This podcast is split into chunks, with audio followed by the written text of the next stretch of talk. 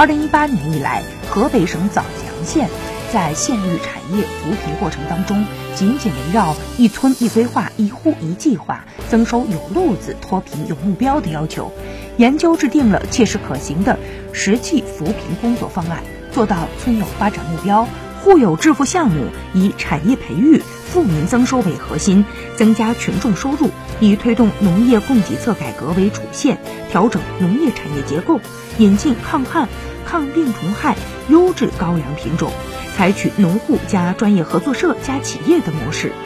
引导农民发展高粱种植，有效带动农业增效、农民增收。目前，该县已经种植高粱两千余亩。